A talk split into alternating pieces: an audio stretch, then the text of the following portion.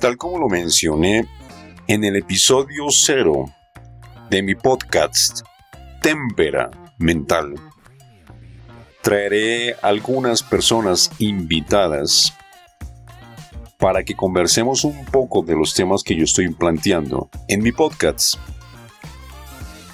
De acuerdo a mi experiencia personal, vendrán personas que también compartirán su experiencia conmigo y contigo que nos escuchas y que nos ves.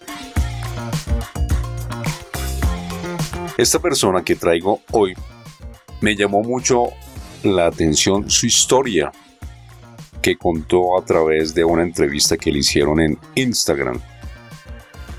Vale la pena que tú también la conozcas y de pronto te identifiques con la historia de él, con la historia mía y te podamos servir de alguna manera.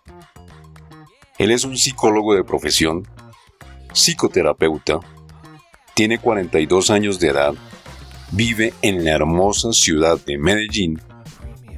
Actualmente es mentor coach que ayuda a las personas para que puedan identificar y desarrollar su propósito de vida.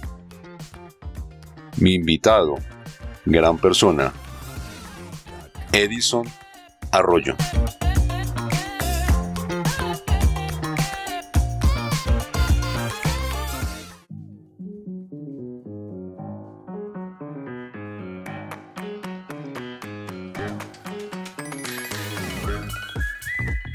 Este es un podcast basado en mi historia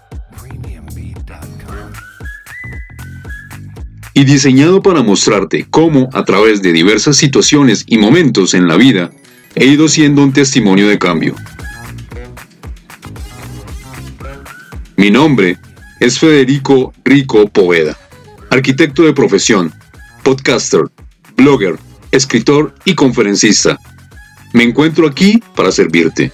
Así que sin más preámbulos, comenzamos.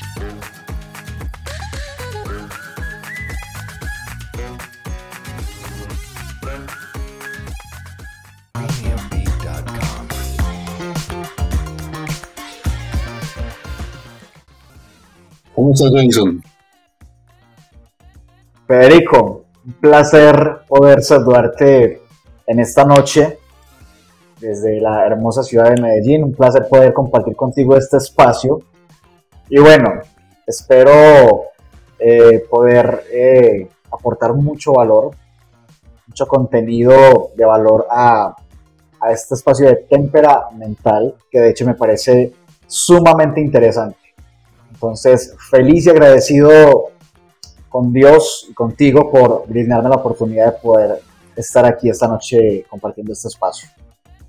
Muchísimas gracias a ti, mi querido Edison. Para mí es un placer y un honor compartir con una persona como tú.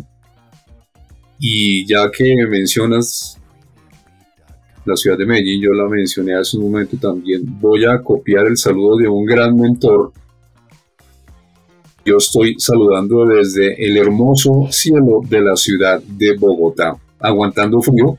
No sé por qué Bogotá está tan frío.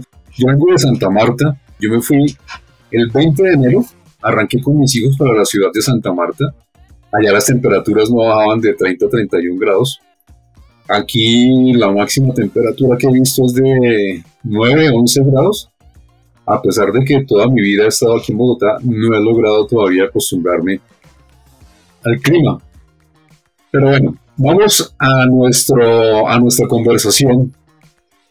Hace unos días, en mi podcast, yo hablaba de un bache existencial.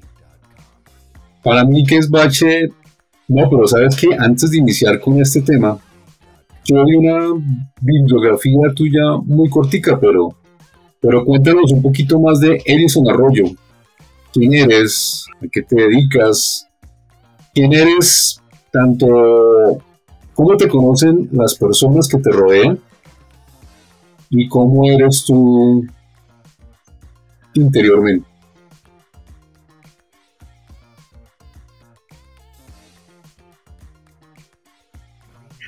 Ok, bueno, eh, como ya lo mencionaste, bueno, mi nombre es Edison Arroyo, eh, de la ciudad de Medellín. Tuve el placer de poder nacer y desarrollar gran parte de mi vida acá en la ciudad. He tenido la posibilidad de salir en algunas ocasiones a algunas ciudades como Bogotá precisamente, experimentar ese frío de aquella ciudad, pero tengo que reconocer que me encanta, me encanta ese clima frío, siendo honesto contigo, en, poniendo en balanza, eh, digamos que me inclino más por el clima frío que por el caliente, por, el, ese clima caluroso de, de, Santa Marta, por ejemplo. Pero me encanta la playa y bueno, es algo, son, son los climas que, que disfruto mucho. Eh, tengo 42 años, como ya lo mencionaste.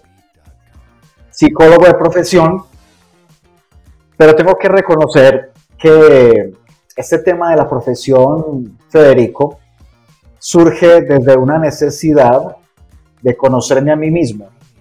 Ni siquiera lo, lo pensé a modo de desarrollarlo como profesión, sino que hubo un momento en mi vida donde necesitaba conocer quién era Edison porque estaba completamente desorientado. Esto me lleva a estudiar eh, esta profesión de la psicología, de, este tema de comportamiento humano, y descubro que, bueno, finalmente es algo que me apasiona mucho y, lo complemento con lo que hago actualmente.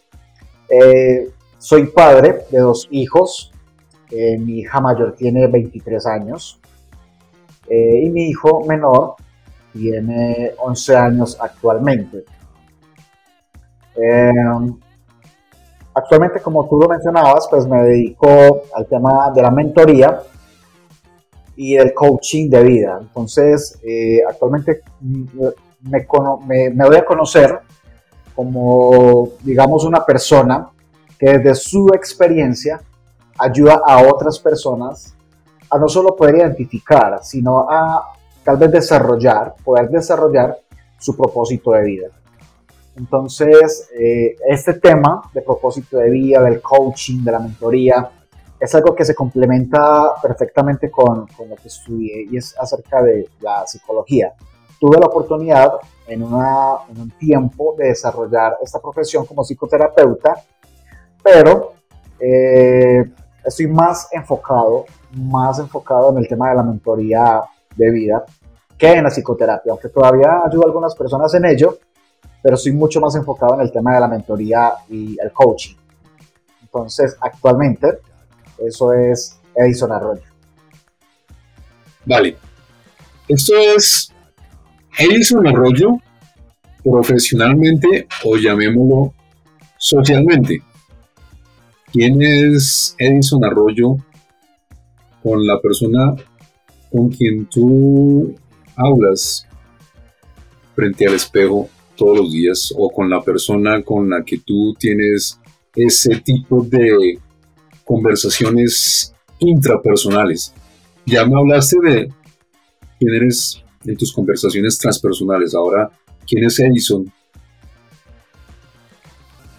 para ti? Bueno, esa es una, esa es una pregunta muy interesante, Federico, porque yo creo que yo creo que no me la han hecho muchas personas.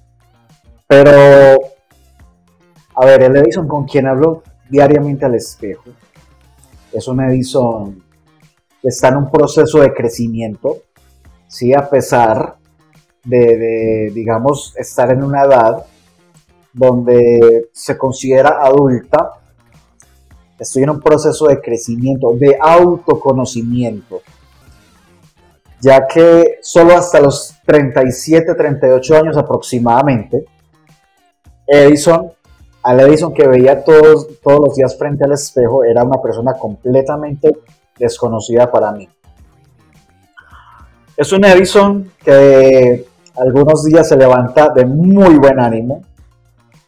Me encanta el café, entonces de buen ánimo o no, el café siempre está ahí, imprescindible.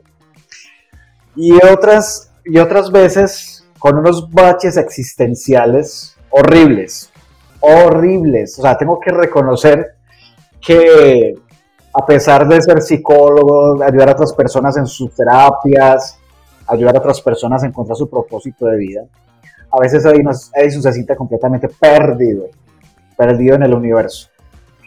Y son momentos, son momentos, esos baches existenciales que yo considero que, que lo son, son momentos donde me llevan a hacer una pausa, a frenar en el camino y poder analizar mi entorno y poner a analizar qué está pasando dentro de mí. Y eso es lo que precisamente ha llevado a ese, ese autoconocimiento, a ese poder establecer en realidad quién soy.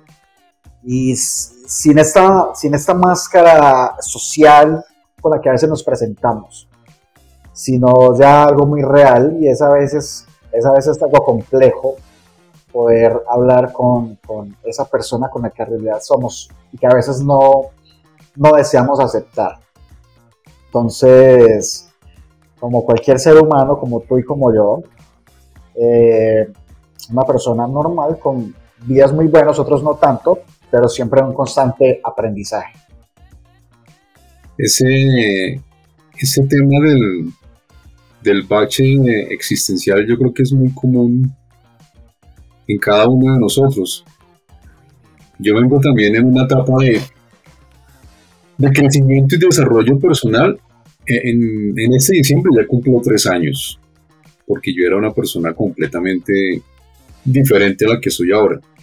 Si tú pones a conversar a dos personas, las personas que me este es el año diciembre de 2018, las personas que me conocieron antes con una persona que me conoce ahora, no tienen el mismo de conversación, el mismo tema de conversación, no llegan a ningún acuerdo porque no están hablando de la misma persona.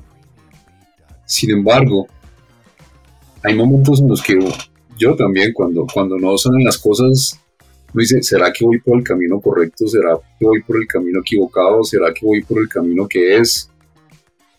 Entonces, ese tema del bache existencial o esas lagunas mentales que nosotros tenemos y hablo de laguna mental no solamente en el término científico que se conoce aquí, laguna mental, personas que de pronto psiquiátricamente, tú sabes de eso más que yo, no están aptas para, aptas entre comillas, para vivir en una sociedad. Ese tema del bache existencial nos pasa a muchos porque llega un momento en que uno se satura de, de, de tantas situaciones de tantos, yo, yo hace un tiempo cambié la palabra problema por la palabra reto. El problema lo que hace uno es encasillarlo, amarrarlo, de ahí no lo deja salir. En cambio, la, la palabra reto, el simple cambio de esa palabra, hace que tú te empoderes, te autoempoderes, te automotives y tengas más posibilidad de lograr, de lograr las cosas. ¿Eres padre soltero? ¿Casado? ¿Divorciado? Bueno, actualmente cuento con la fortuna de estar acompañado de una hermosa mujer venezolana, precisamente la mamá de mi hijo de 11 años. Su nombre es Eva. Eh, yo no soy Adán.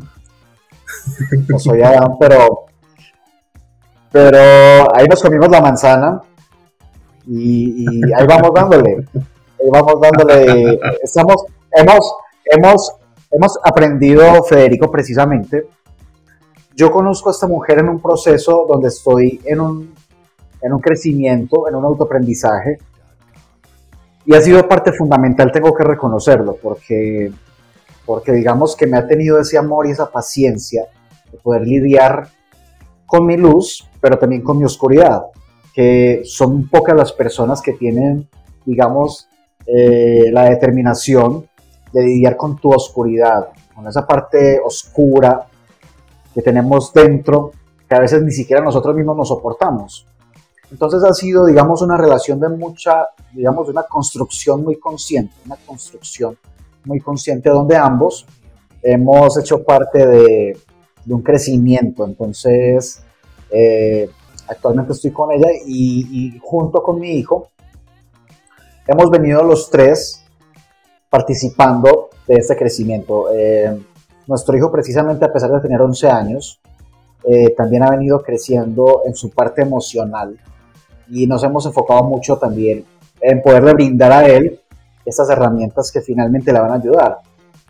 Obviamente como buscando que esos baches existenciales se reduzcan en gran medida en comparación a lo que nosotros hemos venido experimentando en el transcurso de nuestra vida. Entonces, sí, señores, eh, ahora está ahí eh, apoyándome siempre, gracias a Dios. Pues eso, eso que tú mencionas de estar en común crecimiento, eso es muy importante porque desafortunadamente pocas parejas o pocas familias van encaminadas hacia el mismo objetivo. Desafortunadamente, la mayoría nos ocupamos en comernos solo la manzana y cuando ya queda solo un corazoncito, la botamos. Yo, en este momento yo soy, yo soy padre soltero, tengo dos hijos, ya llevo desde el 2008 con ellos, ya voy a cumplir 13 años, 13 años como padre soltero. Y pero gracias a una gran mujer que conocí en 2015, porque yo era una persona completamente, no sé si esta palabra exista, a espiritual o no espiritual, cero espiritual, yo era una persona radicalmente atea. Y esta mujer sota divina me cambió en cierta parte, de cierta manera, la vida. Ella empezó a meterme en este campo espiritual, en, una religión que, a propósito, este miércoles sale un episodio de La religión y yo. Ahí hablo un poquito de este, de este tema. Pero son personas que llegan y a pesar de que en su momento me marcó con una huella, ya después entendí que lo que ella hizo fue dejar una huella en mí. Y ese tipo de personas son muy importantes y hay que valorarlas y es que hay que respetarlas y apreciar lo que, lo que hacen por uno como persona. Ahí fue donde yo me empecé a enrutar y empezó a cambiar un poco mi vida. En diciembre de 2018 ya llegó una situación que, que hizo un clic completamente y ya empecé yo a entrar en un bache existencial porque yo venía acostumbrado a 30, 40 años a un solo tipo de, a una rutina, a lo que Robert Kiyosaki llama en su libro Padre Rico, Padre Pobre, como la carrera de la rata. Entonces cuando uno ya, digamos, despierta de, de ese tipo de situaciones, ya los baches existenciales empiezan a ser un poco más frecuentes. ¿Tú qué opinas de eso? No, totalmente de acuerdo contigo, Federico. Eh, de hecho, de hecho, me gustaría aprovechar para, para, contarte un poco acerca de un bache existencial que hubo en mi vida y el cual creo que fue, digamos, marcó un precedente en la vida de, de Edison. Resulta, Federico, que a la edad de 13 años, pues yo siempre tuve eh, pues, mi niñez y mi adolescencia, siempre fueron acá en la ciudad de Medellín, en la década de los 80, eh, donde la ciudad fue muy asolada en ese entonces por, por la violencia a raíz del narcotráfico. Cuando cumplo 13 años de edad, entonces pierdo a mi familia, pierdo a papá, pierdo a mamá, pierdo a mis hermanos eh, de crianza y bueno, Edison queda en una, en una situación donde se encuentra solo y ahí comienza un, un, enorme bache existencial. Bueno, yo le llamo bache existencial, digamos, a esos momentos oscuros de tu vida, a esas situaciones donde a veces uno las ve tan complejas que, que, que no encuentra uno una salida y se siente ahogado, ¿sí? Entonces, son situaciones que te hacen parar, que te hacen parar en el camino, te hacen parar sí o sí y finalmente determinar si vas a quedarte ahí o vas a, continuar. Y yo, pues, continué no caminando, ni siquiera gateando, continué el camino arrastrándome, arrastrándome literalmente, de una manera figurada, así, emocional, sí, de una manera emocional. Entonces, a la edad de 13 años, cuando pierdo a mi familia, resulta que encuentro refugio en el tema del alcohol, posteriormente en el tema de las drogas.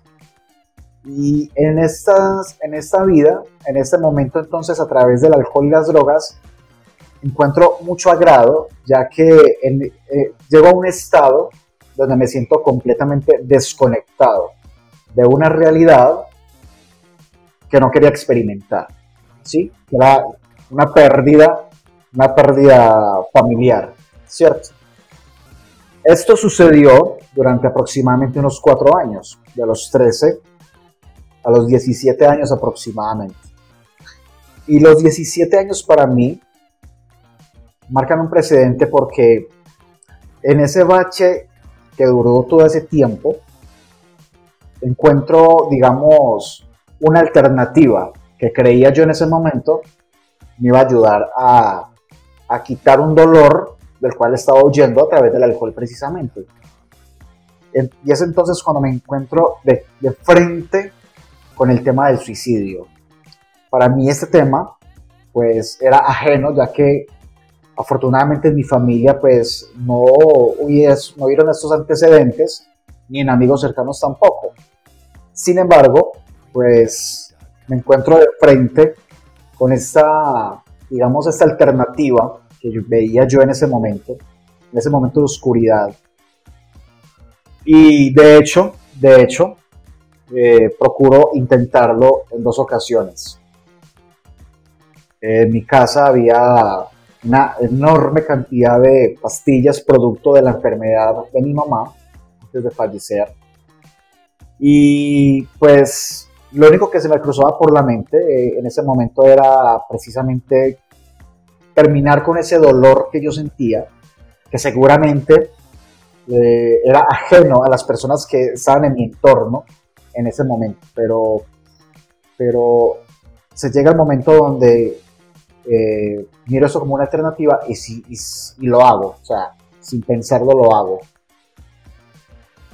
Ese día tomé estas pastillas en mi mano y tomé una tras otra una tras otra. No sabría en sí decirte qué cantidad tomé, pero tomé una enorme cantidad de pastillas y en ese momento, pues recuerdo, Federico, que eso fue aproximadamente, no recuerdo con exactitud el día, pero sí que eran más o menos las 11 de la mañana, día soleado.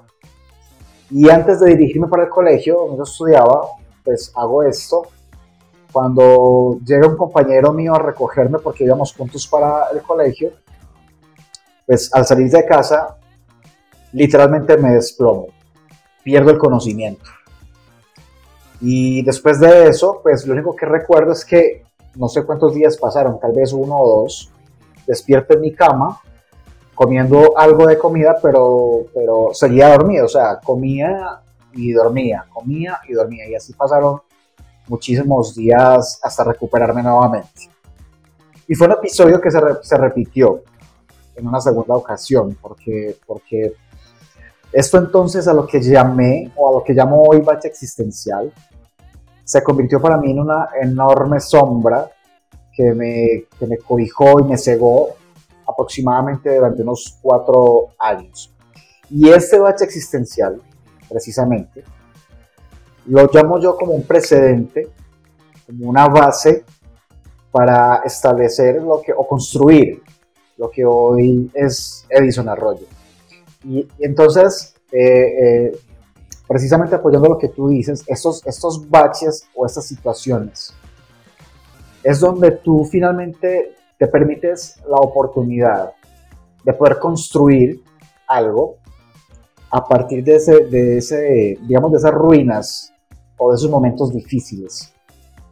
Entonces, esa, eh, para mí ese bache, todavía lo sigo teniendo, todavía tengo muchos baches existenciales. Digamos que esto hace parte de lo normal y es lo que nos hace humanos, ¿cierto?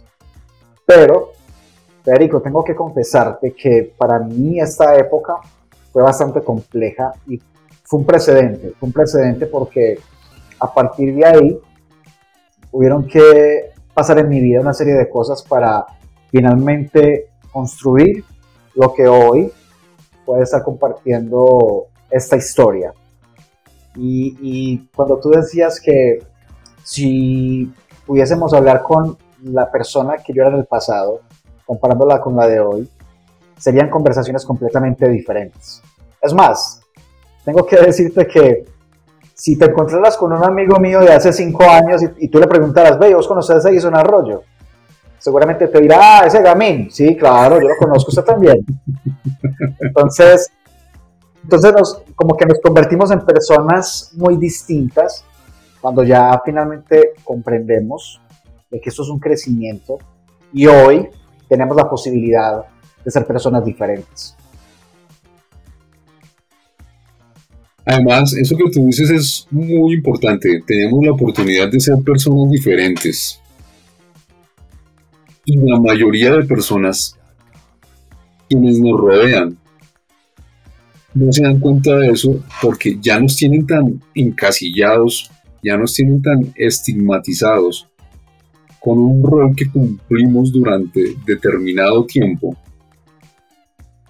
Y lo digo por experiencia propia porque hay personas de, mi vida que todavía siguen diciendo, no, usted es una persona mal geniada, usted es un man agresivo, usted es un man grosero, pero no se dan cuenta que esa persona de la que están hablando existió, sí, que yo fui una persona grosera, yo fui mal geniado, yo era de los que gritaba y yo soy el que mando, las cosas quedan bien siempre y cuando se hagan como yo diga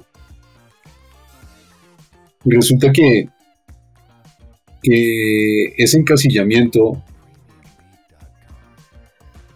de alguna manera, por más de uno quiera, yo, esto lo, hago una analogía con la siguiente metáfora de que se la explico a mis hijos. Es, hagan de cuenta que yo voy escalando por una pared muy empinada, pero tengo a todas las demás personas que me rodean y que me rodearon colgadas a mis pies.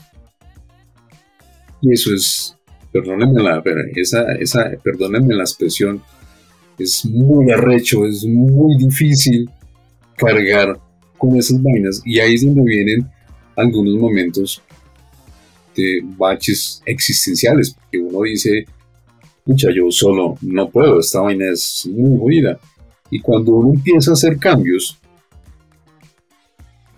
yo digo que la vida misma se encarga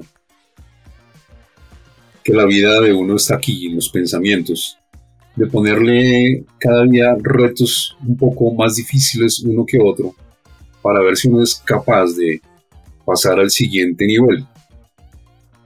Y a veces, vuelvo luego por experiencia propia, han habido pruebas que se me han presentado y las he, las he perdido. No porque haya vuelto a ser la persona de antes, sino que los pensamientos, esas tablas mentales que yo llamo, que yo llamo, o creencias limitantes que se conocen en el común de, todas las personas, le confirman a uno, es verdad, viejo, usted no puede, siga por el camino. Pero ahí está el poder de la resiliencia. Yo tengo, o tenemos una amiga en común, arroba Lili Castillo, ella me dice que mi poder de resiliencia es bastante fuerte. Y han habido momentos en los que uno quiere botar la toalla, literalmente, porque se siente uno solo. No, sé si a ti te pasa en ocasiones que estás rodeado de muchas personas, pero en realidad te sientes absolutamente solo. No tengo de quién pegarme, no tengo de quién cogerme, no tengo a quién comentarle, no tengo porque simplemente la persona le va a decir, usted es así, usted creó su vida, y es cierto, nosotros somos los autores intelectuales de lo que vivimos actualmente, pero retomando lo que tú decías,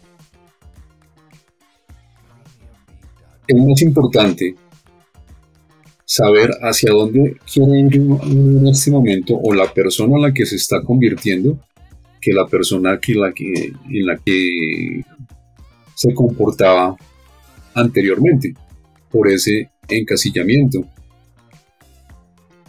Salir de esos baches pues no, no es una tarea para, para nada fácil y yo comparo lo que yo, la persona que yo era, con lo que tú estás diciendo, el, el alcoholismo o la drogadicción.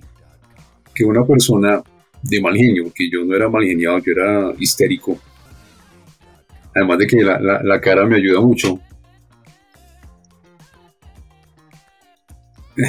sí, yo era bastante mal geniado y, cometí muchísimos errores y tanto el alcoholismo como la drogadicción y el, y el fuerte temperamento o el mal genio, pues son cosas que interiormente se lo van carcomiendo a uno. Es como el estrés, es una enfermedad muy silenciosa que lo va matando a uno interiormente. Y desafortunadamente uno no se da cuenta que le está haciendo daño a las personas que lo rodean, pero más daño se está haciendo uno mismo. ¿Qué opinas? Sí. No, totalmente de acuerdo, Federico. Y voy a complementar lo que tú estás diciendo con, con, algo que yo también he venido experimentando en este proceso de crecimiento. Yo tengo aproximadamente unos cuatro años en este proceso, pero cuatro años de, de donde decidí convertirme, reinventarme en una persona que pudiese aportar valor desde lo que, desde lo que yo soy, ¿cierto? Pero resulta que me encuentro, me he encontrado en el camino con personas del pasado, de hace unos cinco años atrás, que te, que te etiquetan de esa persona etiquetan. Que, que conocieron hace muchos años atrás, ¿sí? Entonces, te, te etiquetan de un montón de cosas que tú ya no eres en realidad, que tú ya no eres. Y, no sé si te ha pasado, pero a mí me pasa que eso causa en mi frustración y como, venga, como, debemos, como el afán de demostrarles, pero venga, es que yo no soy así, venga, déme la oportunidad de demostrarle que soy una persona diferente. Pero también he aprendido que cuando, cuando digamos, eh, pretendemos hacerlo, pretendemos hacerlo, estamos gastando energía en convencer a unas personas que con su actitud lo único que están mostrando es que en lugar de crecer, se quedaron en el mismo lugar donde estaban hace cinco o más años, ¿cierto? Entonces, como están en el mismo punto, están observando las cosas desde la misma perspectiva que estaba donde estaban en ese entonces. No se han permitido crecer Ahora que nosotros ya lo hemos estado haciendo, podemos verlo desde un punto de vista diferente, ¿sí? Y verlos a ellos, que aunque físicamente tal vez son iguales, pero siguen siendo las mismas personas de hace 10 años. A diferencia de nosotros que ahora, gracias a Dios, podemos ver esa, esa enorme brecha que nos diferencia. Pero, a diferencia de ellos, es que siempre nos van a etiquetar de lo que nos de cómo nos conocieron hace, hace algunos años atrás. Y créeme, que yo creo que esto se, se, lo experimentamos mucho las personas que como tú y como yo hemos tomado la decisión de reinventarnos. Y, me parece muy curioso lo que vos decís, Federico, porque al igual que a ti, a mí me tenían etiquetado como una persona sumamente mal geniada. Y seguramente vos, vos me vas a ver por la calle y yo soy con el ceño fruncido y, la gente dirá, ese, ese, señor se ve que tiene una cara de mala clase. Y a la larga no es así, o sea, a la larga nos sentamos a hablar y resulta que es todo lo contrario. Entonces, digamos que como todo se presta a una libre interpretación, a veces interpretamos las cosas de manera equivocada y, eso es algo que suele suceder muy seguido, tanto para bien como para mal. Entonces, es algo con lo que, igual que tú, he tenido que aprender a lidiar en este proceso de reinvención y de crecimiento. Así es. Mira que lo que tú dices a mí me pasa constantemente. Sin embargo, bueno, yo he sido una persona de que durante toda mi vida me ha importado un carajo lo que opinen los demás de mí. Sin embargo, en esta etapa de aprendizaje que llevo desde diciembre de 2018, primero, más me importa un carajo lo que digan, ya no me ocupo en decir, oiga, venga, yo les demuestro, ya no, ustedes verán si, si, me, si, si, si quieren seguir encasillados en esa posición. Pero de cierta manera eso tampoco es muy cierto, Edison, porque a pesar de yo aparentar ser una persona dura, ser una persona ruda, ser una persona fría, calculadora, porque esos son calificativos que a mí me, daban. Resulta que uno analizando se da cuenta que todo ese tipo de calificativos, todo ese tipo de juzgamientos, sí lo afectan a uno realmente. Ahí es donde vienen todo ese tipo de, creencias, todo ese tipo de, taras mentales.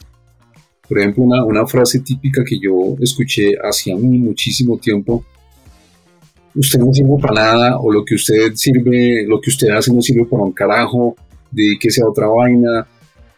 Y más aún, ahora que cambié, yo digo que cambié casi 180 grados o casi los 360 grados de profesión, que yo soy arquitecto de profesión y ahora estoy dedicado a otra cosa. Entonces hay personas que dicen, si a usted no le iba bien de arquitecto, pues ahora lo que está haciendo muchísimo menos, porque no siga haciendo lo que estaba haciendo antes. Y aparentemente uno cree que eso no, no le llega, no llega aquí, pero eso es una, una mentira que nos estamos creyendo porque si es cierto y ahí es donde uno más se da cuenta y más dice, oiga, yo la embarré. Yo, yo repetí en muchas ocasiones lo que escuchaba hacia mí de mi entorno familiar, laboral, profesional, yo se lo dije muchas veces a mis hijos. Cada vez que yo recuerdo esas cosas, siento una cosita aquí, yo por qué estaba cometiendo esos errores y yo por qué me dejé influenciar de esa, de esa manera. Entonces ahí es como aparecen más esos, esos, esos baches y le hacen a uno seguir replanteándose cosas. Y en mi caso, con mayor razón y con mayor entereza, sigo hacia donde quiero llegar, que no es fácil. Y más, uno inicia este tipo de procesos, y creo que tú no me contradices porque debes estar en la misma tónica, cuando, uno, cuando se inician este tipo de procesos, cuando más te empiezas a quedar solo. Mira uno para allá, mira uno para acá, y no hay nadie. no ve a nadie, entonces, y obviamente cuando uno ya pasa determinados, determinados niveles, pues ya empiezan a llegar otro tipo de personas que, que ven las cosas desde otro punto, desde otro punto de vista. Sí, totalmente de acuerdo contigo, Federico. Y si me lo permites, eh, yo voy tomando aquí nota de lo que me estás diciendo porque eh, me parece muy interesante lo que, lo que mencionas acerca de cómo el entorno nos influencia, ¿sí? Hace poco tuve la oportunidad de leer un artículo acerca de la epigenética, digamos que es una rama de la ciencia muy, nueva, y esta, y esta, esta teoría dice que, incluso la genética, nuestros genes, están influenciados por el entorno. ¿Sí? Entonces, entonces cobra mucho sentido lo que tú dices cuando, pues, o sea, por más fuerte que tú puedas llegar a ser, ¿sí? Por más fuerte que, que, te, que te estés volviendo en este proceso de crecimiento, siempre vamos a estar influenciados por el entorno.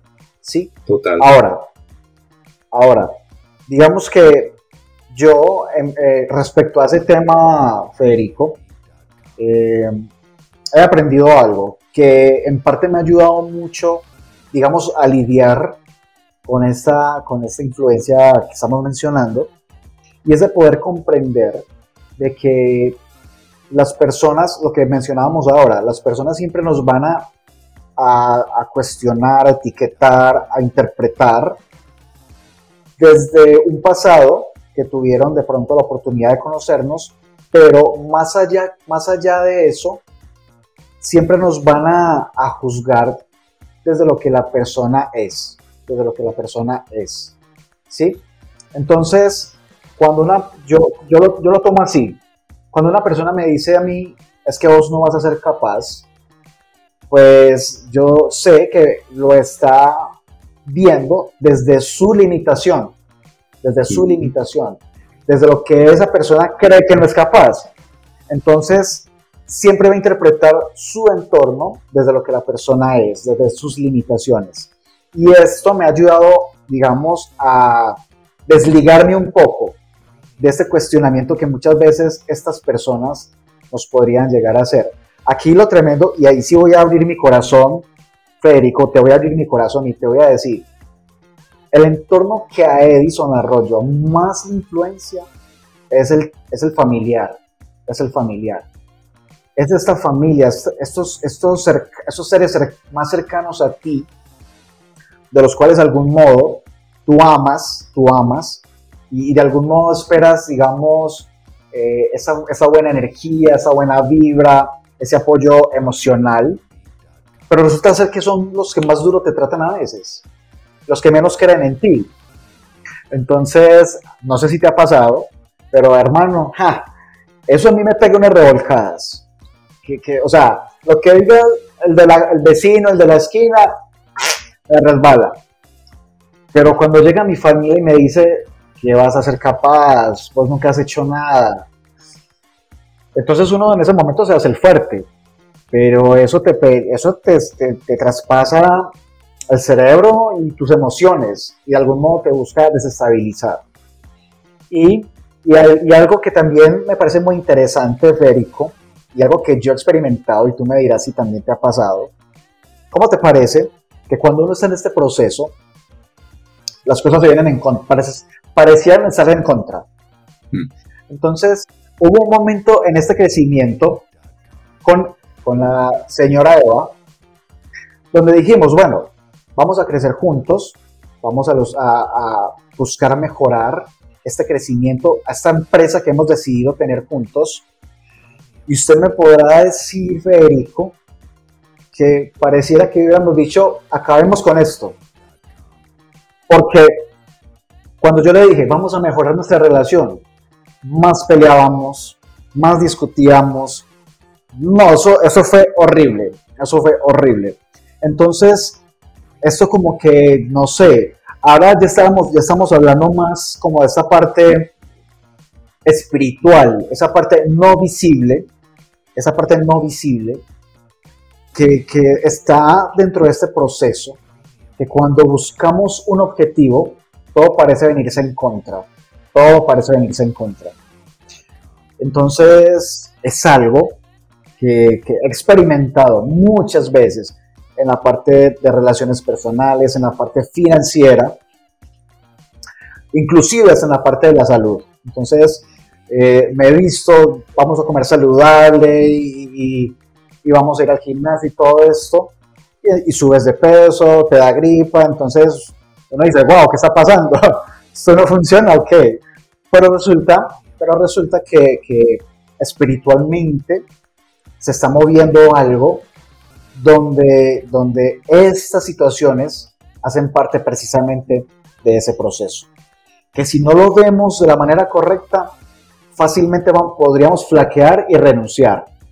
Pero cuando sabemos que estos baches existenciales hacen parte del camino y hacen parte del proceso, a veces duelen, pero sabemos y somos conscientes de que también forman parte del proceso, del, de este proceso de crecimiento.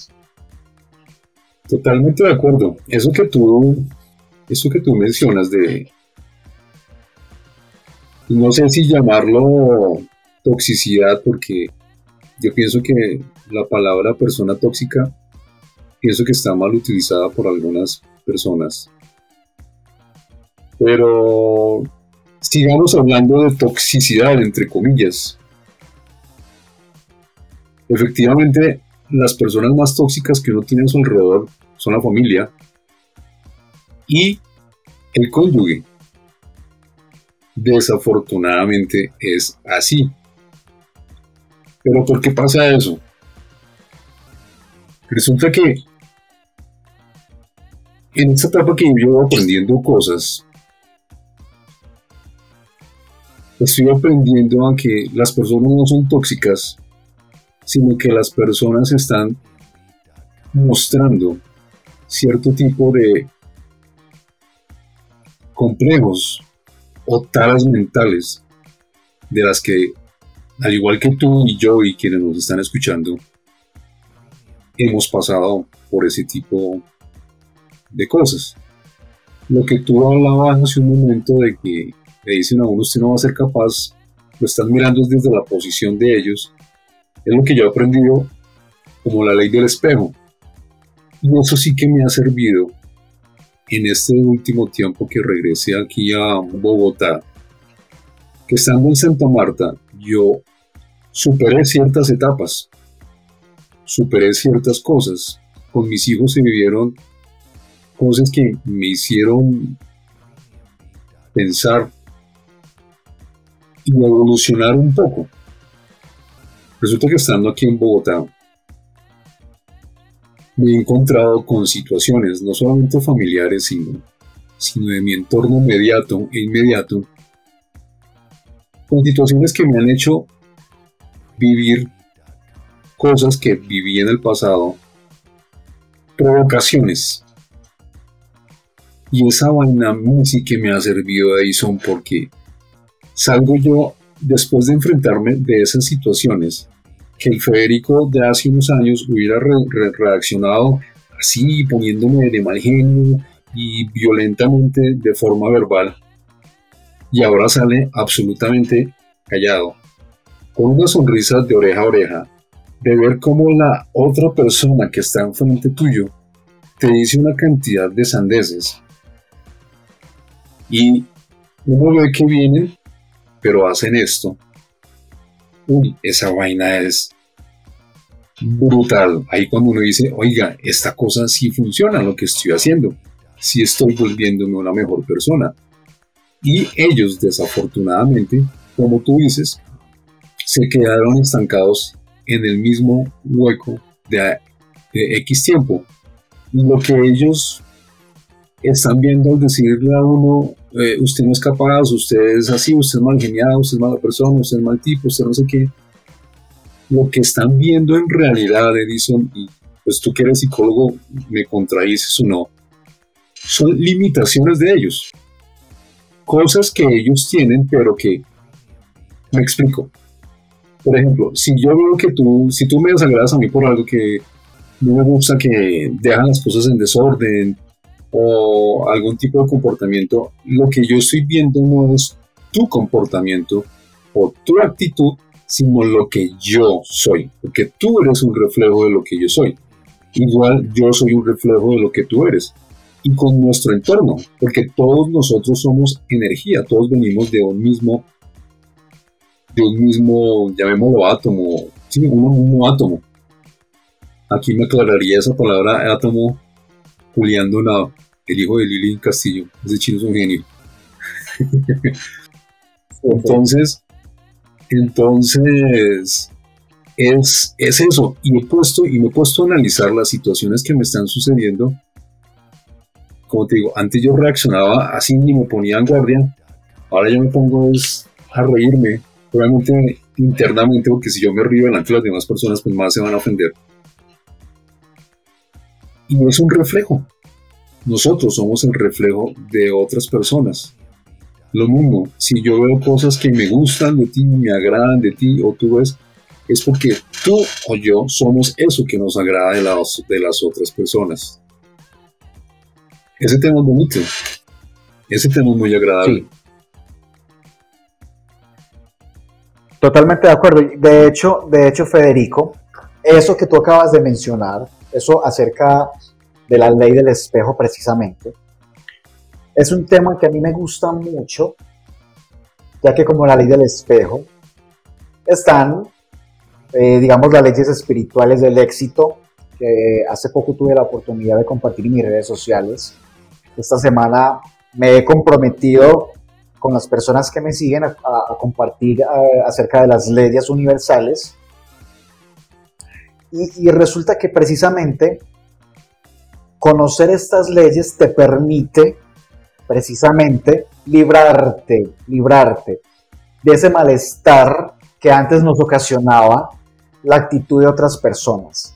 Entonces, concuerdo completamente con lo que tú dices, porque yo también aprendí en el proceso de que cuando yo admiro a alguien de otra persona, es porque eso existe en mí.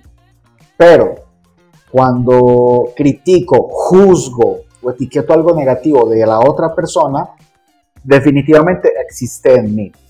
Entonces, esto es muy curioso porque cuando yo, cuando yo atiendo a personas y les, les planteo esta situación, son reacias a aceptarlo. Me dicen, Edison, vos estás loco, ¿cómo me vas a decir a mí que mi esposo es mal geniado porque yo lo soy, porque, o que me trata mal o que me insulta porque, porque yo lo soy? Pues sí, o sea, a veces se nos dificulta creerlo, pero esta es una realidad a la cual, digamos, hay un sistema educativo que no nos lo ha enseñado, pero que gracias a Dios hoy en día, gracias a la tecnología y a la posibilidad de acceder a mucha información, podemos ya tener sobre la mesa y simplemente no desconocer estas leyes nos facilita precisamente este proceso de crecimiento. Y lo más importante es esto, Federico, mira, estas leyes existen, son reales. Hubo un tiempo donde yo estuve en una búsqueda de Dios, de esa parte espiritual, que, sería un tema muy interesante en un próximo podcast, este tema de lo sobrenatural, de lo espiritual, de lo energético. Y, resulta que estas leyes son tan reales como tú y como yo. ¿Sí? Son tan reales como tú y como yo, como lo es la energía, como lo es la energía de donde provenimos todos. Y el hecho de conocerlas, pues te permite herramientas de poder crecer con mucha facilidad. El punto es que muchas personas no saben que existen y sin embargo las aplican, pero como las desconocen, las aplican de manera incorrecta, atrayendo hacia sí situaciones contrarias a lo que ellos desean. Y con esto con esto yo me encuentro mucho, muchísimo. Personas que, que van creando su propia realidad desde sus pensamientos, desde sus emociones, pero ignorando que son ellos mismos los que están aplicando una ley, una ley que, que, sin saberlo, lo están aplicando pero de manera incorrecta y que desafortunadamente están trayendo hacia sí situaciones que, les desagradan, inclusive situaciones muy dolorosas a su vida misma. Entonces, eh, estas leyes espirituales, estas leyes eh, de la energía universales, se hacen sumamente importantes en esto de, crear nuestra propia realidad. Total. Hay una frase, no recuerdo el autor exactamente, pero dice, en lo que te enfocas, se expande como es arriba, es abajo. Resulta que como es arriba, se refiere metafóricamente acá, a lo que pensamos. Y como es abajo, metafóricamente, se refiere a lo que obtenemos acá. Como es arriba, es abajo. En lo que te enfocas, se expande. Esa frase me parece del carajo y es el reflejo de nuestra realidad. Por ejemplo, tú decías hace un momento que cuando te propusiste con Eva, vamos a mejorar nuestra, nuestra relación, todo empezó a ir en contra. ¿Por qué pasa eso? Pues precisamente porque nuestro cerebro para qué está hecho? Para protegernos. Nuestro cerebro no está acostumbrado o precisamente está acostumbrado a la rutina. y lo nuevo siempre le asusta.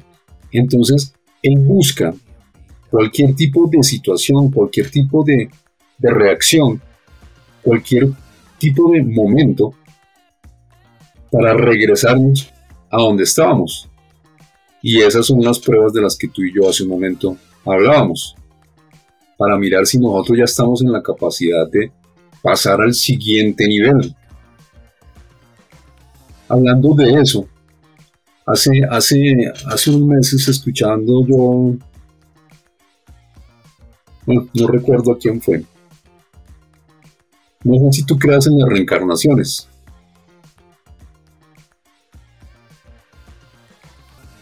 ¿Aló? No, pues me estoy aquí, me estoy aquí reseteando. Eh, de algún modo, de algún modo, es que mira, es que mira Federico, yo tuve una experiencia religiosa muy arraigada, tengo que decírtelo. Durante muchos años de mi vida, muchos años de mi vida, bajo una y otra religión buscando respuestas precisamente acerca de Dios.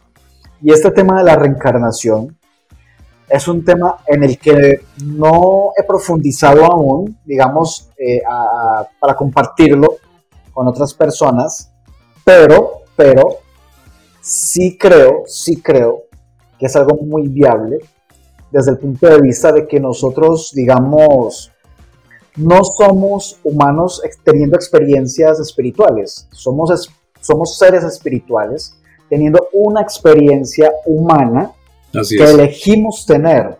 ¿sí? Entonces, entonces eh, claro, eh, desde esta perspectiva es una teoría muy viable, bastante viable. Sí, sí, eso, eso es muy cierto. Nosotros somos espíritu, somos alma teniendo una experiencia humana. Entonces, retomando esta persona, es que no recuerdo el nombre, se me fue en este momento. Hablaba de, de la situación que tú viviste cuando tenías 13 años, que tuviste dos intentos de suicidio.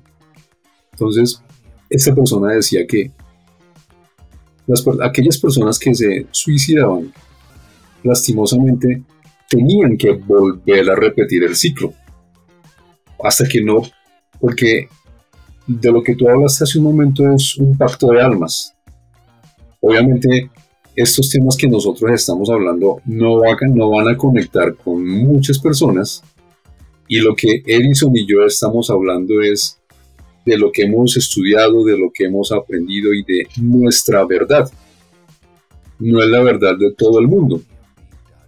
Tú que nos estás escuchando, otras personas que nos escuchen, muy seguramente no van a estar de acuerdo con eso, pero por eso este podcast es una opinión personal y las personas que yo traigo a, mi podcast también tienen su opinión. Esto no, no, no, no compagina con todo el mundo. entonces, ese pacto de almas tiene que volver a repetirse hasta que se cumpla la misión a la que vinimos nosotros a cumplir acá. Entonces, retomando eso, yo pienso, ¿tú qué opinas al respecto de una persona? Porque son dos polos opuestos. La persona que toma la decisión de suicidarse, o es muy valiente, porque es que yo pienso que, quitarse la vida, no, eh, esa decisión no es fácil de tomar. Para mí se necesita mucha personalidad para tomar esa decisión. Y están las personas que opinan completamente lo opuesto, que son personas que quien toma la, decisión de suicidarse son personas que tienen miedo a seguir viviendo y quieren deshacerse de responsabilidades. ¿Tú qué opinas de, ese, de, esos dos puntos de vista? Bueno, ese es un punto, o sea, son dos puntos de vista muy respetables ambos, muy respetables ambos. ¿Cuál es el punto de vista de Edison? Yo estoy de acuerdo, Federico, con esta teoría y no todo el tiempo fue así. Lo, lo es ahora que he venido en este proceso de crecimiento y donde he tenido la posibilidad de ahondar más en el tema espiritual. Pero yo pienso que nosotros, al ser espirituales, eh, tenemos, digamos, ese pacto de almas que tú mencionabas y decidimos venir a este plano tridimensional a tener una experiencia, ¿cierto? A experimentar, a crecer. ¿Qué fuiste, Edison? Eh, ok, sí, ya me he dado cuenta. Entonces, retomo. Eh, nosotros somos, digamos, esa esencia espiritual, energética, que en algún momento entonces decidimos venir a este plano tridimensional a tener una experiencia, ¿sí? A expresarnos, a crecer, a un propósito, a un propósito.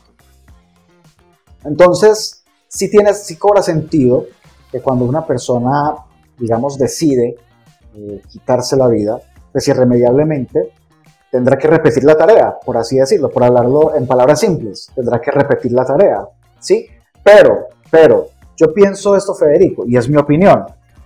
Así la persona no se suicide, así no hayan personas que no se suiciden, hay personas que pasan de largo por la vida sin darse ni siquiera cuenta de cuál es su propósito. Y cuando pasamos de largo por la vida, sin descubrir quiénes somos, sin descubrir cuál es mi esencia, yo creo que irremediablemente tendremos que repetir otra vez la tarea. Total. Ahora, ahora, yo que tuve la experiencia de encontrarme de frente con ese tema del suicidio, yo pienso que, que se requiere de mucha valentía. Solo, solo mirando el punto de vista, desde el, eh, mirándolo desde el punto de vista de renunciar, de renunciar a vivir, de renunciar a lo que has conseguido o a lo que podrías llegar a conseguir. Y te lo juro, Federico, que yo lo pensé y, y para ello se requiere de mucho valor se requiere de mucho valor. No es tan fácil como decir, ah, es un cobarde y simplemente fui y se tiró o, lo hizo de cualquier manera, de manera tan fácil. No. Esto es un proceso que comienza en nuestro interior, de, pensarlo, de pensarlo, y es algo que no nos deja dormir, es algo que, que nos quita el sueño, nos quita la paz, nos quita la tranquilidad. Y que cuando finalmente lo hacemos, pues bueno, es una decisión que se requiere, honestamente, desde, o sea, lo hablo desde mi experiencia, de mucha valentía. De mucha valentía porque es renunciar, renunciar inclusive a cosas que amamos, a cosas que, que tenemos en nuestra vida o que hemos conseguido en nuestra vida, o lo que deseamos conseguir. Entonces, eh, desde mi experiencia, yo creería que se requiere de mucho valor. Y que no solo los que se suicidan, sino que yo llamaría suicidio también a las personas que pasan de largo por esta vida sin, sin ni siquiera darse la oportunidad de conocer cuál es su esencia y para qué es que están acá. Eso es un suicidio. suicidio. Eso es para mí, es una forma de suicidio, de llegar al final de nuestros días sin descubrir nuestro para qué y sin haber vivido, sin haber vivido, simplemente dedicarnos a sobrevivir durante toda nuestra vida. Y ese sobrevivir, yo pienso que incluso es peor que tomar la decisión de ya no existir más.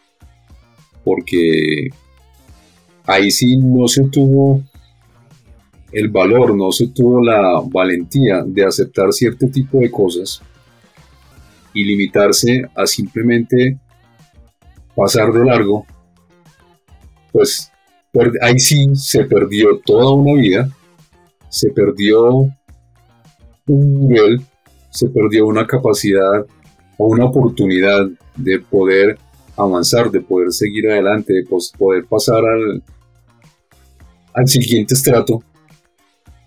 Entonces yo pienso que, eso sí es lo peor. Y mira que la gran mayoría, esos datos estadísticamente están en un 97% el 97% de la, de, la, humanidad, o sea, 97 de cada 100 personas, desafortunadamente pasan por la vida sin pena ni gloria, como decía mi papá, y eso me parece terrible. Yo opino que no importa la edad a la que uno se pellizque y despierte. Yo me pellizqué a los 30 y, perdón, 46 años, 46 años. No es tarde. Hay personas que, dependiendo de, los niveles o las vidas que hayan tenido o las experiencias que hayan tenido, pues lo hicieron más temprano. Hay quienes despertamos, yo no digo tarde, pero porque nunca es tarde para, replantearse, para volver a comenzar, para volver a enrutar su vida, como lo hizo Pablo de Tarso, quien fue un perseguidor acérrimo de los, de los judíos de Jesús de Nazaret, y resultó siendo un discípulo o un, seguidor de Jesús, y fue de los más, de los más importantes.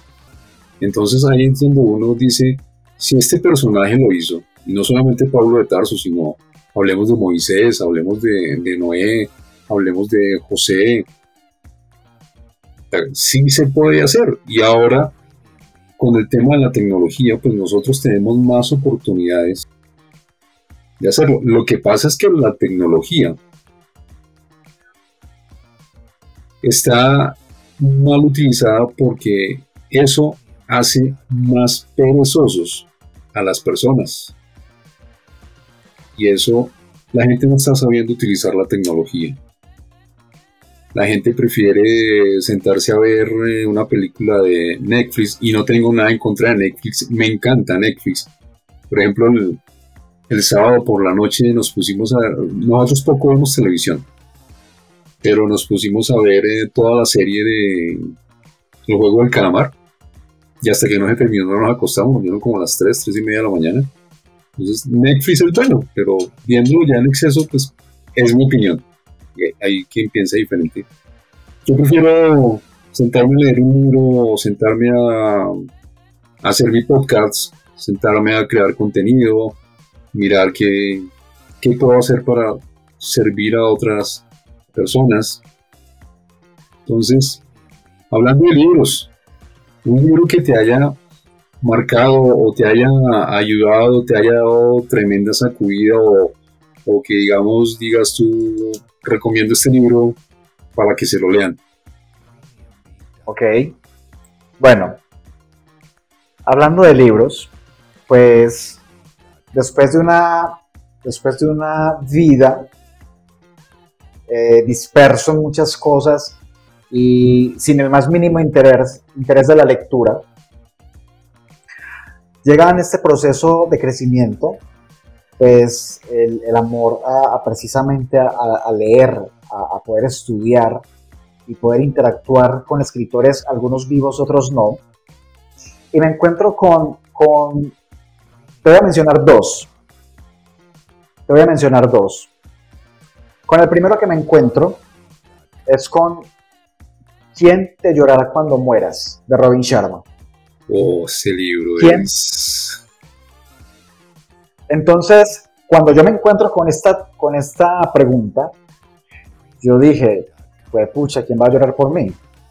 Pues no, no, no tengo quien lo haga. O sea, ¿qué legado, qué huella estoy dejando en las personas que vienen tocando mi vida?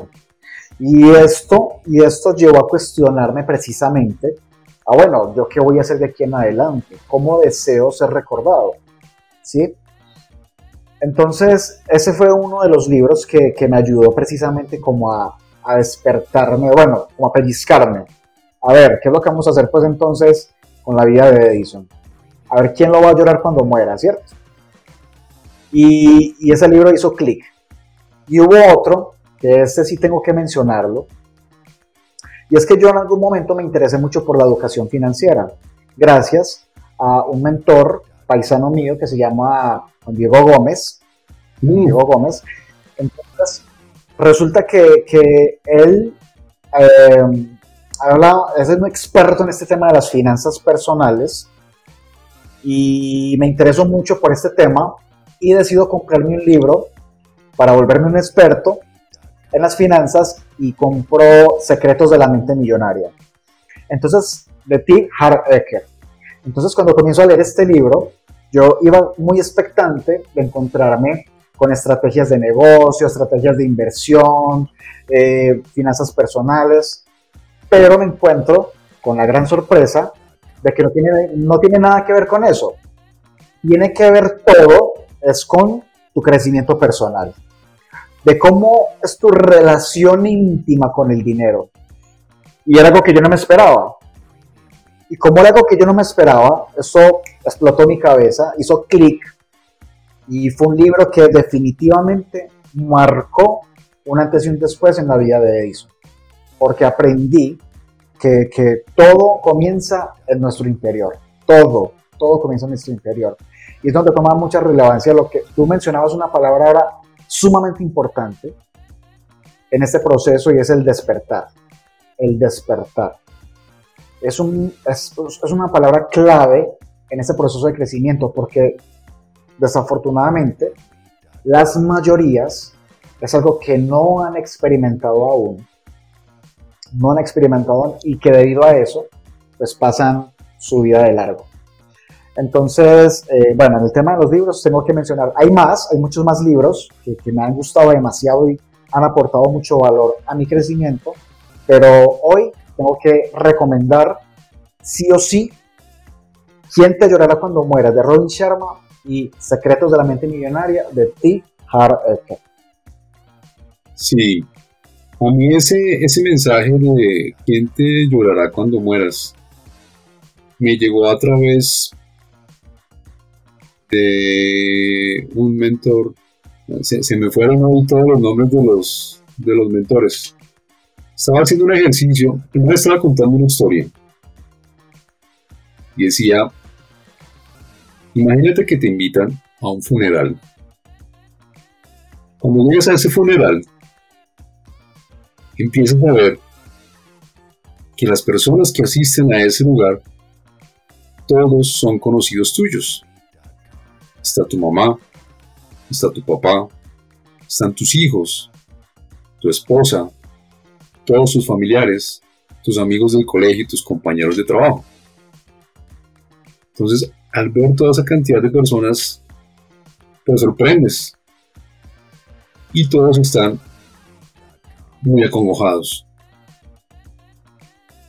Eso te da curiosidad para acercarte al féretro.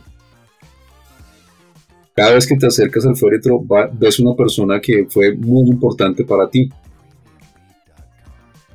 Cuando subes al púlpito donde está el féretro y te asomas a ver la persona que está ahí,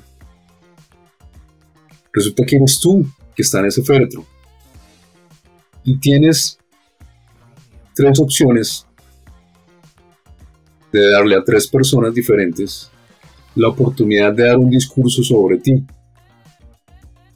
¿Qué quieres que hablen de ti las demás personas?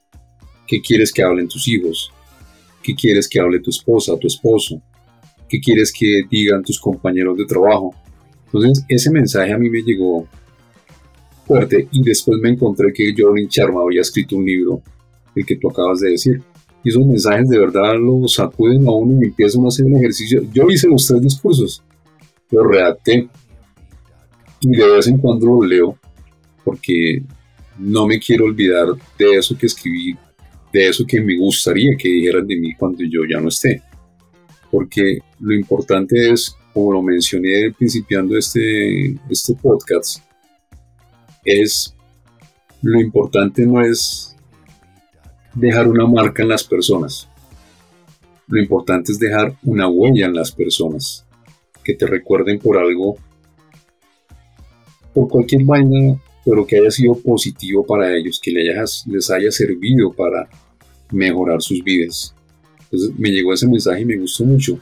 De libros, un libro a mí que me, que me gustó mucho y que también me pegó tremenda sacudida es de Annie Cudi. Annie Cudi. Se me olvidó el nombre. Es un libro que le dice a uno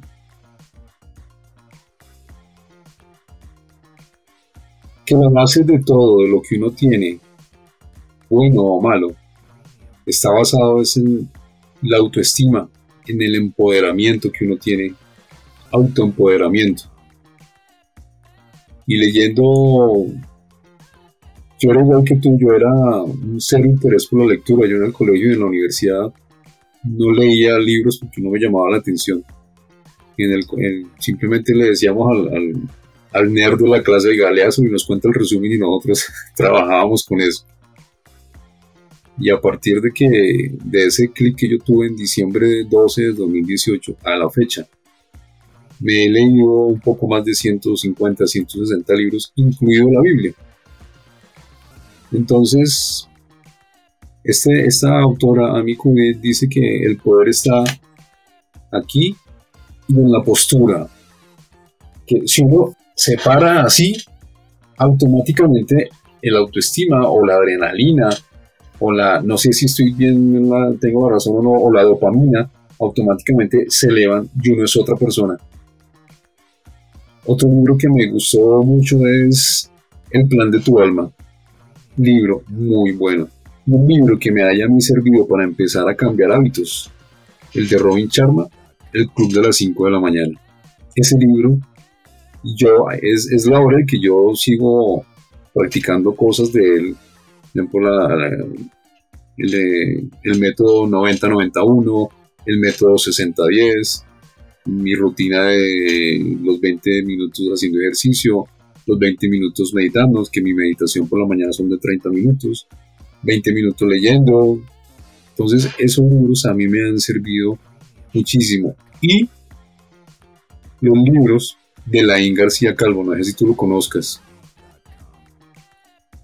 Por supuesto, por supuesto. Eh, tiene la saga La voz de tu alma, eh, tiene secretos revelados. ¿Cómo no conocer a, tremendo mentor? Uy, sí, ese man es, es brutal. Yo ahí tengo mi saga La voz de tu alma y muy buenos libros. Tú en alguna ocasión yo escuché en una entrevista que tú estaba, estuviste marcado en tu infancia o tu adolescencia por dos cosas. La primera, que eras muy introvertido. Y la segunda, que papá y mamá biológicos no están, porque para las personas que nos están escuchando y nos están viendo, los papás de los que habla Edison en realidad son los abuelos. Entonces cuéntanos un poquito ese tema de la introversión y el cuestionamiento de por qué hay mamá biológicos no están. Bueno, eh, esto se remonta a cuando yo tenía seis meses de edad. Resulta que papá y mamá pues están legalmente casados en una época, en una época donde si la mujer quedaba embarazada, pues sí o sí tenía que casarse con el responsable de este embarazo. Entonces, mi mamá y mi papá se ven en esta situación y se casan. Eh, y esto lo sé porque, porque tuve la oportunidad de ver las fotos de mi álbum familiar y, mi y, me causó mucha curiosidad ver que mi mamá se casó con tremenda barriga. Y, entonces yo como que fui armando en mi ser como un rompecabezas, como que, wow, mi mamá se casó embarazada. Y ya luego indagando en la historia de Edison, pues me doy cuenta de que Edison es dejado, o sea, a la, a la edad de seis meses, papá y mamá deciden separarse, ¿sí? Cuando deciden separarse, pues mamá eh, busca salir del país, viaja hacia el país de Venezuela, eh, buscando seguramente un mejor bienestar para ella, asumo yo. Y papá, pues simplemente renuncia a su rol de padre y se devuelve para casa de su familia. Y cuando digo se devuelve para su casa, pues vivía al frente de la casa donde yo, donde Edison vivía. Entonces papá decide abandonar a Edison a simplemente cinco pasos e irse a vivir con su familia, que era eh, mamá, papá y hermanos, ¿cierto?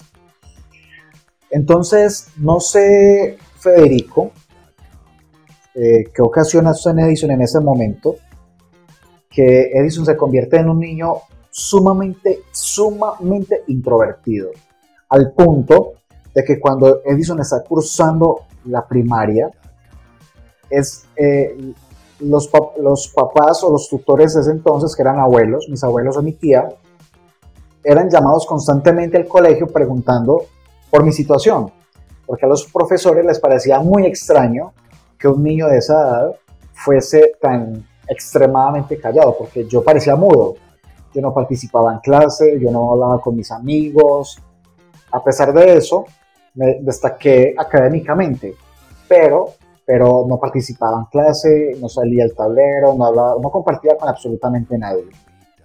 Ahora, tengo que aclarar que en ese proceso, en ese lapso de tiempo, no recuerdo haber visitado ningún profesional, hablando pues ya esa parte de los psicólogos o psiquiatras. No, o todos, digamos que cuando este interrogante llegaba a casa, pues la única respuesta era pues no, no pasa nada, o sea, él es así, no pasa nada, él es así. Y así se desarrolló mi infancia hasta mi adolescencia. Yo diría que hasta, hasta incluso después de haber eh, experimentado la muerte de mis familiares. Que en este caso, pues, como tú lo mencionabas, era mi abuela y mi abuelo, a quienes yo siempre vi como papá y mamá, debido a que siempre estuvieron conmigo hasta su muerte. Entonces, eh, fui una persona sumamente introvertida, tímida, insegura, no, hablaba con nadie, no desconfiaba de todo el mundo. Entonces, esto fue algo que marcó muchísimo, muchísimo mi niñez y mi adolescencia. Ahora, hoy en día cuando hablo con personas y les digo, es que yo era muy tímido, no me creen. Porque a mí cuando me dan cuerda, hablo hasta por los codos. Entonces resulta que era, era yo, yo diría que en mí, mi esencia, mi esencia, era precisamente tener esa habilidad de poderme comunicar contigo y con las personas, pero que debido a mi entorno, y a una serie de, serie de acontecimientos, pues digamos que, que, olvido lo que soy o simplemente ignoro lo que soy y me convierto en una persona completamente opuesta eh, al convertirme en una persona tan introvertida. Y esto, incluso Federico, trajo muchas dificultades en mis relaciones personales. Imagínate, imagínate cómo hice yo para tener novia. No, mm. era muy complejo, era, era muy difícil tenía que ser que la muchacha viniera y me lo propusiera y yo de pronto lo pensara y dijera que sí. Pero por mi cuenta, no, no, no, era, muy complicado, era muy complicado.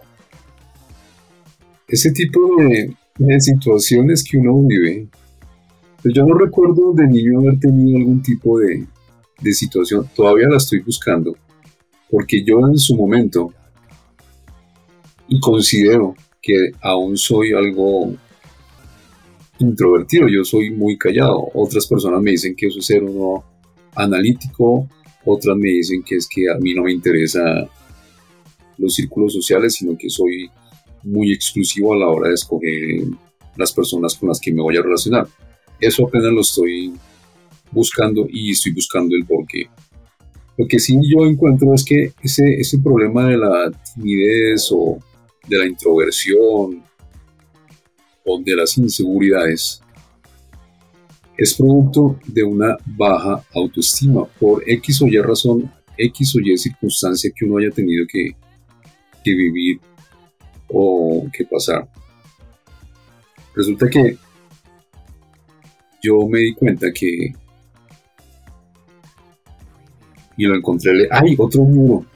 El Código de las Mentes Extraordinarias de Vishen Lakiani. Uy, ese libro es cuando yo llegué a la parte en la que Pinchen está en la casa de Tony Robbins y llega el. ¿Cómo se llama? Bueno, llamémoslo maestro. Y lo invita a hablar los dos, que eh, Vision la que va y se mete en el jacuzzi. El monje. El monje solo mete los pies en el jacuzzi y empiezan a hablar. Me identifiqué yo por completo con esa escena en el que el monje le dice es que su problema es la baja autoestima. Y Vichen dice, ¿cómo así que mi baja autoestima?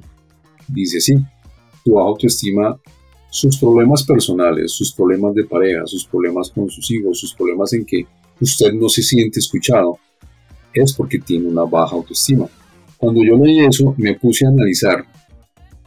Dije, oiga, ahí está la razón también de todos mis, mis creencias limitantes. Mi autoestima es más, nuestra amiga en común, Lili Castillo, en algún momento me dijo, usted tiene una baja autoestima.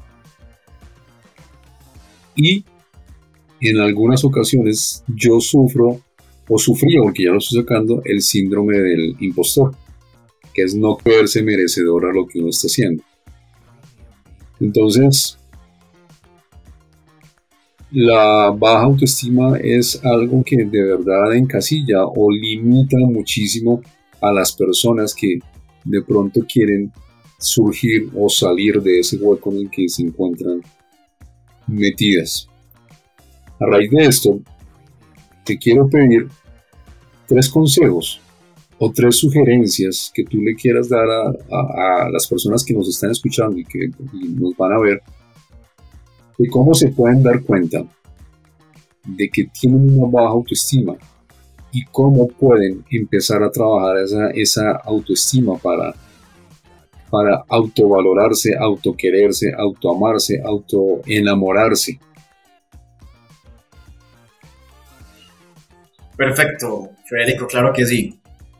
Eh, primero que todo, hay que comprender que el autoestima es el grado de aceptación que tenemos acerca de nosotros mismos. ¿Sí? Ahora, hay tres, hay tres formas de detectar en nosotros una baja autoestima. Entre ellos están los síntomas físicos, los cognitivos y los conductuales.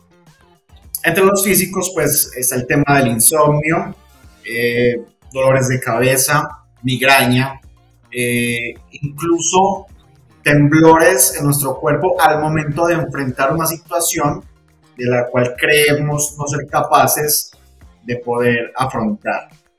Entre los síntomas cognitivos están nuestros pensamientos y nuestras creencias. Entonces ya eso tiene que ver lo que pensamos acerca de nosotros mismos. Pensamientos como por ejemplo, no puedo hacer nada bien, otros lo hacen mejor que yo, o no quiero hacer tal cosa porque de antemano sé que no me va a salir bien.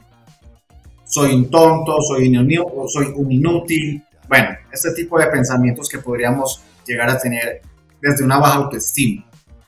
Y ya como síntoma conductual, pues está el tema de la actitud, ¿cierto? Entonces, tenemos actitudes poco sociables, actitudes de tristeza, de depresión. También, en algunos casos, actitudes agresivas o desafiantes. Incluso Federico, y esto para mí fue muy sorpresivo, y es el tema del hecho de ser, eh, en algunos casos, perfeccionistas, porque a veces cuando, a veces, no en todos los casos, este, esto se da debido a que buscamos siempre eh, buscar ser aprobados, ¿sí? Buscar ser aprobados para, digamos, encajar dentro de ese esquema de perfección que nos ha impuesto un sistema o una sociedad o una cultura, ¿cierto? Bien, ahora, ¿cómo, cómo voy a, a, a darte y a las personas que nos están escuchando tres tips de cómo poder eh, mejorar este tema de la baja autoestima. Yo creo que el primero de ellos sería respecto a nuestro diálogo interno, ¿sí? Sobre lo que pensamos de sí mismos, de, la persona que estamos viendo frente al espejo, cómo la vemos, qué nos decimos, cómo nos tratamos. El diálogo interno se hace sumamente importante en esta parte de mejorar nuestra autoestima. Lo segundo sería no buscar ser perfectos, no buscar siempre la perfección. Digamos, ser más condescendientes con nosotros mismos, ser conscientes de que, de que todo el tiempo las cosas no nos van a salir como deseamos, pero que finalmente todo es perfecto frente a lo que se nos presenta en la vida. Sin el ánimo de buscar ser perfectos nosotros. Porque vuelvo y repito, a veces buscamos una perfección desde los estándares que nos establece la sociedad, la cultura, digamos, el sistema. Entonces, cuando nos fijamos en esos estándares, solemos eh, creernos insuficientes. Y por último, y no menos importante, es tener un propósito de vida. ¿sí? Porque cuando tenemos un propósito de vida, entonces digamos que tenemos una ruta, tenemos un mapa, tenemos una brújula que nos va guiando en una dirección hacia donde, nos, hacia donde queremos o deseamos llegar. Logro de objetivos, logro de metas, logro de sueños. Y, ese, y esa, digamos, ese mapa, esa ruta, nos mantiene enfocados, nos mantiene enfocados en aquello, en aquello que queremos lograr y en el proceso vamos entonces convirtiéndonos en personas distintas en la medida que vamos logrando estos objetivos. Esos son los tres que diría yo, eh, son, eh, digamos, pilares en este tema de la autoestima. Hay muchos más, entre ellos está, bueno, la alimentación, el ejercicio físico, ¿cierto? Pero digamos que estos tres, Federico, considero yo, son sumamente importantes para establecer una base de cómo fortalecer nuestra autoestima. Perfecto. Yo le agregaría uno que a mí me ha servido muchísimo y es la postura corporal. Es increíble, pero la postura corporal, ¿cómo es de empoderadora cuando uno está en una situación no muy agradable en ese momento? Yo la empecé a, practicar y me ha funcionado súper bien. Entonces, ya encontré el libro. El poder de la presencia, de Ami, Ami Curi. Ese libro me enseñó a mí que cuando, uno está así como, ah, bajo de nota, esto no me funciona, esto no sirve, automáticamente es hacer esto, sacar pecho, y eso automáticamente hace algo aquí que, que, lo empodera. Finalmente nosotros decimos que todas nuestros, nuestras acciones están controladas por nuestro cerebro. Pero resulta que este personaje, Amy en el libro El Poder de la Presencia, y lo comprobé con esto, es que el cuerpo manda sobre el cerebro, aunque el cuerpo reacciona según lo que tenemos acá. Entonces, automáticamente hacer esto, sacar pecho, uy, esa vaina automáticamente eleva los niveles de testosterona o no, no sé, yo de, esos temas científicos o médicos no tengo ni idea, pero, pero conmigo eso funciona, funciona mucho. De pronto alguien lo quiera practicar así. Y hablando de lo que... Hecho, dime. Perdón por interrumpirte, pero me haces recordar que acá en la parte de nuestro pecho hay un punto energético que se llama timo. Y, por ejemplo, en las películas de Tarzán, tú veías que él se golpeaba el pecho para mostrar su fuerza y recordar su fortaleza. Entonces, cobra mucho sentido con lo que tú acabas de mencionar. Ahora que mencionas eso de Timo, yo no lo había escuchado, lo escuché hace unos días. Yo sigo mucho a Jürgen Clark y él estaba entrevistando a un personaje que se hace llamar el Dr. Rush. Y él trabaja con eso del timo.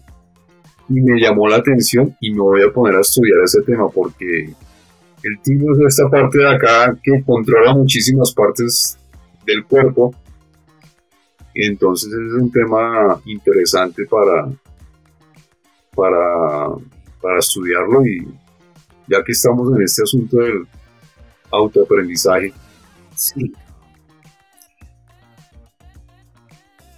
Fíjate que uno en este tema del autoaprendizaje, mira que una cosa nos va conectando con otra. Entonces, eso se convierte en un trayecto en el crecimiento, digamos, sin, sin, sin un tope. O sea, en cuanto al crecimiento, siempre vamos a encontrar más y más en la medida que vamos descubriendo algunas cosas de nosotros mismos. Entonces, esto es un tema sumamente interesante y que faltaría tiempo para hablar de cada uno de estos temas que bueno, espero tener una próxima oportunidad en tu espacio para que sigamos hablando precisamente de esto. Y un tema que me gustaría que, que tratáramos también, sí, y me gustaría que lo tuvieses en cuenta, es el tema, este tema espiritual, ¿sí? De donde surge y comienza todo, de donde es la base del comienzo de todo. Entonces, quiero adelantarte que he tenido algunas experiencias, podrían llamar sobrenaturales, en este campo de lo espiritual y que me gustaría mucho que en algún momento pudiésemos compartirlo en alguno de tus espacios. Pues claro que sí, mi querido Edison, vamos a seguir haciendo episodios juntos. Es más, Temperamental está a tu servicio, es tu espacio, es tu podcast, es tuyo. Igual todo lo que tú tienes para compartir con quienes nos escuchan y quienes nos ven es un, es un gran aporte de tu parte, porque la idea de este podcast es aportar, servir a las personas que nos escuchan y que nos ven. Entonces, no solamente eres bienvenido, sino que tenemos que organizar otro tema para, para hablar que, y, y además la temática de conversación entre los dos se ha dado muy bien. Por último, una palabra que defina a Edison Arroyo. Una palabra. Una. Imparable. Super. Imparabilidad. Esa, esa digamos, se, se ha convertido en mi consigna hace algún tiempo cuando comencé a escudriñar el tema del desarrollo personal. Decidí convertirme en una persona imparable. Y esto es algo, es algo Federico, que, que, digamos, se decide serlo, se decide serlo. ¿Sí? Porque frente a un panorama, tú decides finalmente si quedarte ahí o simplemente limpiarte el polvo, levantarte y continuar. Y esa ha sido mi consigna. Eh, a pesar de, a pesar de lo difícil que en algún momento pudo haber sido cualquier época de mi camino, trayectoria en esta vida, pues seguir adelante con esa consigna de imparabilidad. Entonces, esa sería una palabra en la que me esa palabra es extraordinaria, a mí me encanta.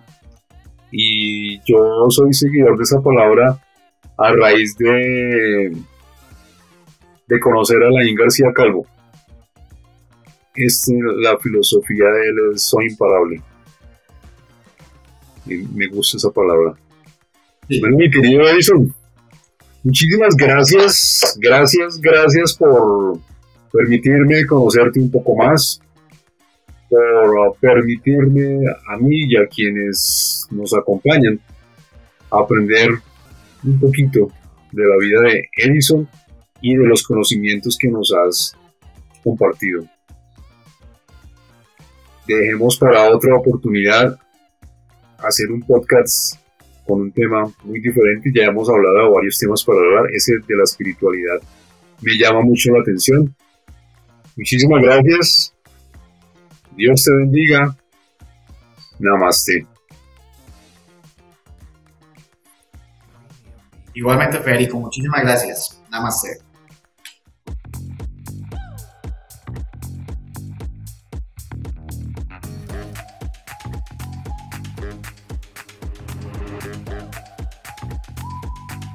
Mi querida amiga y mi querido amigo Témpera Mental. Gracias, gracias, gracias por escucharme. Me encantaría leer tus comentarios acerca de este contenido que te acabo de presentar. Así que me puedes escribir a través de mi Instagram, arroba Federico.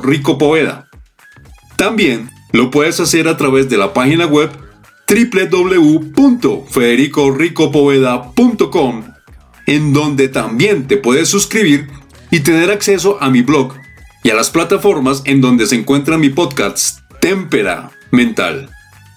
Me consigues también en YouTube como Federico Rico Poveda. La música original es de Premium Beat by Shortstop. Nos encontramos en el próximo episodio. Te deseo un día fantástico. Te deseo un día extraordinario. Dios te bendiga. Namaste.